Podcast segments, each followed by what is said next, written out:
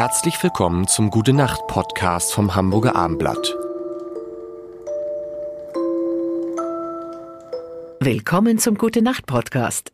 Hält Sie denn manchmal auch die Sorge ums Klima wach? Dann hören Sie doch einmal in Vattenfalls extra entspannende Energiewende Fortschrittstracks auf Spotify rein, in denen von mehr und mehr und mehr Fortschritten berichtet wird, die gerade rund um die Energiewende verwirklicht werden. Wird es detailliert?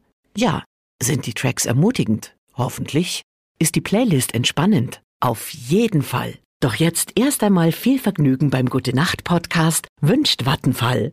Mein Name ist Lars Heider und Anne Fleck ist da und das ist so unfassbar, was, wir, was ich hier alles in so kurzer Zeit, in fünf Minuten Einheiten, fünf Minuten Dosen lerne über Ernährung und äh, das ist, und man gleicht das ja immer automatisch ab mit dem, was man so macht. Heute wollen wir über Kochen, über das Kochen reden. Ich habe gelesen, du kochst gern mhm. und da frage ich mich, kochst du dann jetzt nach den Rezepten, in die in den Büchern sind, die du veröffentlicht hast, oder was kochst du?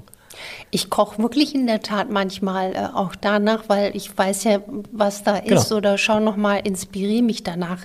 Also ich bin jetzt, ich komme ja auch gebürtig aus einer, aus einer Familie, auch aus dem Saarland, wo man einfach kulturell sehr nah an Frankreich, nah wo Essen und liebevoll Essen und lange Zeit am Tisch verbringen immer ein Punkt war. Okay. Und wenn ich aber abends nach einem anstrengenden Tag äh, dann in der Küche stehe, dann kann ich mir auch manchmal die Zunge um den Tisch wickeln. Deswegen muss es bei mir äh, einfach gehen, schnell gehen und da vertraue ich auch einfach meinen Rezepten. Ne? Also ich gehe dann manchmal gern so, wenn jetzt ein Einkauf ansteht, blätter ich dann gerne meine Rezeptbücher durch und denke mir, ach, das wäre cool. doch mal was. Und dann gucke ich dann auch so, dass ich so einkaufe, dass ich dann das eine nochmal für den anderen Tag verwenden kann. Zum Beispiel hatte ich mir da mal Zitronengras letzte Woche mhm. besorgt und dann haben wir Zitronengras benutzt und dann aber auch für mehrere Rezepte, weil es ja doch eine Zutat ist, mit der man jetzt nicht jeden Tag kocht. Und das hat so einen schönen Kick gegeben. Ja. Da gibt es ja echt, da gibt's ja so viele Zutaten, wo man sich dann, wo man mal einen Teelöffel braucht und dann denkst irgendwie so, oh, ja, mein, oh, was mache ich jetzt mit dem Rest? Ne? Richtig, ne? und das versuche ich ja eben zu vermeiden, sondern dass man. Granatapfelsirup. Ich brauchte neulich für ein Rezept Granatapfelsirup. Da war es ein Esslöffel. Und es gab den Granatapfelsirup aber nur in so einer 0,5 Liter Flasche. Ui. Und hatten wir halt über Wochen und Monate. Hast du einen Thermomix? Das ist ja immer die. Nee, ich nee? habe keinen. Ah, das heißt, Weil ich glaube, da brauchst du halt noch ein bisschen mehr Platz. Und ich habe schon einen Mixer okay. und eine Kaffeemaschine und dann ähm, dachte ich den Thermomix. Aber die Menschen, die einen haben, sind alle ganz begeistert. Ja, und das ist ja, das, das glaube ich, das hat mich, mich wieder dahin gebracht, wieder zu kochen. Und man kauft sich den Thermomix, fängt ja wieder an zu kochen und stellt dann fest, dass Kochen total Spaß macht. Und dann steht man wieder und dann macht der Thermomix am Ende dann die ähm, Soßen. Gibt es sonst irgendwie einen Lieblingskoch, den du, Lieblingsköchin, äh, wo, wo du sagst, da finde ich viele tolle Sachen, die sie auch mit dem decken, was ich so über Ernährung weiß? Also, wen ich äh, sehr mag, geschmacklich, ist ähm, Otto Lengi.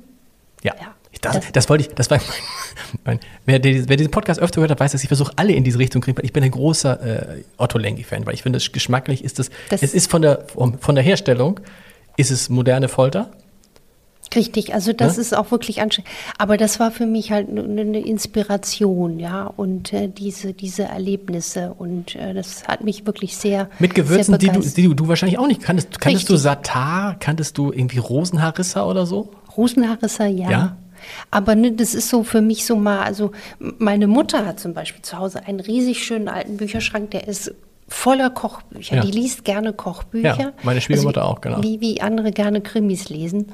Und ähm, jetzt so für mich oder meinen Ansatz finde ich es dann immer schön, wenn es wirklich, dass jeder das umsetzen kann und dass es für jeden erreichbar ist. Zum Beispiel, was ich gerne mache, ist einfach auch mal Zudels, also Gemüsenudeln, äh, äh, ob das jetzt Möhren sind oder Zucchini und die kann man auch wunderbar in einer riesigen Pfanne anbraten. Ja. Das schmeckt so gut.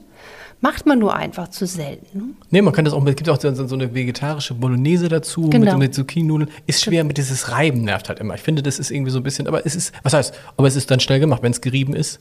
Das Beste, ja, ja. das Beste finde ich für mich die Entdeckung des Jahres Sellerie, wo du denkst, Sellerie ja sowieso wichtiger Geschmacksträger in Soßen. Was bei dir? Auch, ja? Ich habe früher kaum Sellerie genau. gekauft oder das war für mich immer so, ach ja, jetzt machst du Linsengemüse und dann brauchst du deine Selleriestange. Genau.